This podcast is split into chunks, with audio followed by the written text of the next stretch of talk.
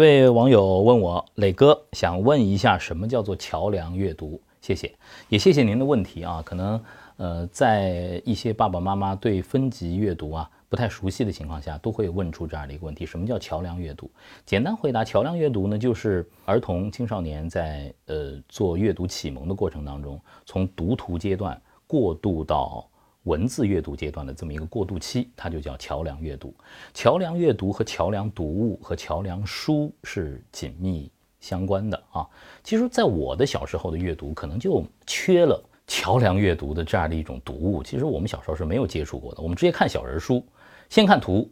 后看字，哎，还还把那书给剪下来啊，那吹那些《三国演义》里的将军们，让他们去去去打仗。然后最后才觉得这是破坏书啊！最后去看那些字，渐渐的会读那些字。我记得我小时候还有一本书也挺有意思的，叫做《世界名著》的绘本啊，绘本版的世界名著啊，有画有字啊，可能那个就是我们那一代的桥梁书。但现在的孩子们幸福太多了，有更多的桥梁读物可以向孩子们推荐。那这个桥梁读物有一个很重要的特点啊，在绘本阶段。他那个画是占据最多最多的这个篇幅的，甚至很多父母在买绘本的时候都会有这样的一个疑虑：不会吧，这绘本挺贵的，没几个字儿啊，怎么卖那么贵呀？但是它就是绘本的规律，也是儿童认识这个世界的呃一个规律。色彩很多，有很棒的形象，有非常庞杂的这个线索和细节，帮助呃孩子去认知和发现这个世界。那么到了桥梁书阶段的时候呢，它文字。渐渐就会增多了，真正的实现图文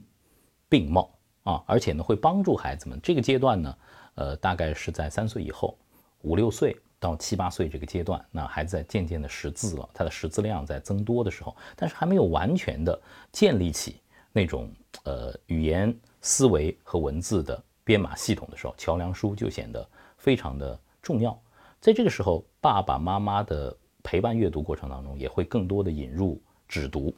嗯，我向您推荐一本我比较喜欢的这个桥梁书，叫做《神奇校车》，这也是一个呃经典啊。你看，在《神奇校车》当中有非常呃绚烂的图画，这和绘本相关，但是它就会出现一段一段的文字，文字不长，配有拼音。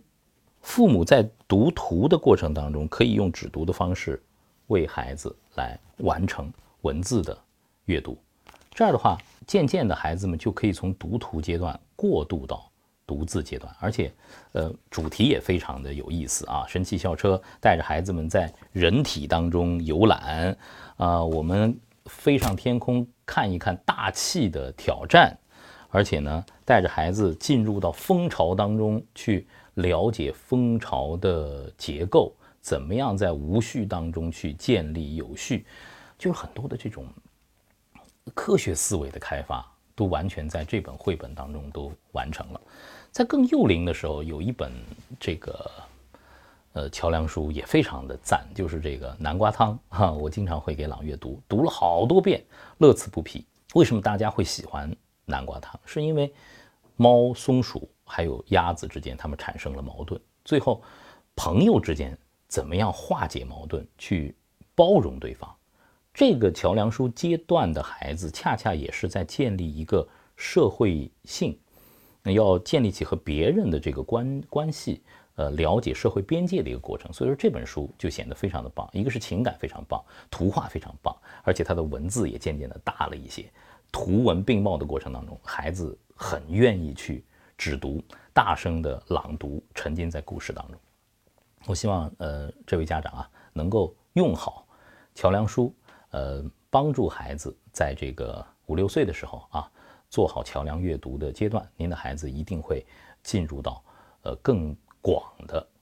文字阅读的天地当中。当他自己会打开一本书，自己去独立阅读的时候，他就真正进入了书的世界。